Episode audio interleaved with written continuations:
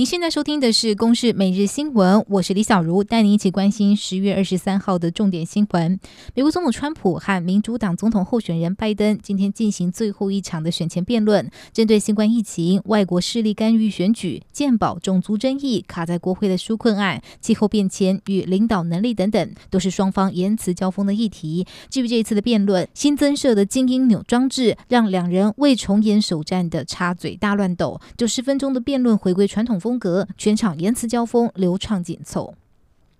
韩国公费流感疫苗注射，从十六日仁川十七岁高中生施打疫苗两天后死亡，类似的案例在南韩境内持续扩大。根据韩联社的报道，截至二十三号零点为止，已经出现三十二起死亡案例，其中从二十二号零点起，一天内就新增了二十起的案例，且多数的案例集中在高龄人士。卫福部长陈时中今天表示，台湾进口的赛诺菲流感疫苗与南韩的批次不同，目前也没有出现类似的问题，会持续关注。有关台湾与博流成立旅游泡泡一事，卫福部和外交部今天都表示已经准备好了，但是博流当地对于是否能够百分之百的防疫有所质疑，所以博流内部还在演绎，目前仍持续讨论当中。中国不断挑衅区域和平，中国政协主席汪洋更对台警告：如果挟洋自重，台海必定地动山摇。陆委会主委陈明通今天强调，示弱退让不会带来和平。而总统蔡英文则是在二零二零台湾全球健康论坛致辞的时候，暗批中国不该用政治的力量阻挡台湾参与 WHO。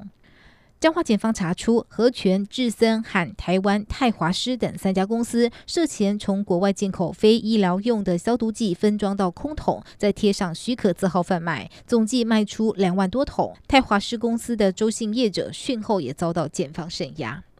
R 二二型直升机违法飞行事件频传，今天南投地检署指挥南投警分局刑事警察大队在民间一处铁皮仓库查扣了廖姓台商所拥有的 R 二二直升机和另一部无人座直升机，并将相关人士带回南投警分局讯问。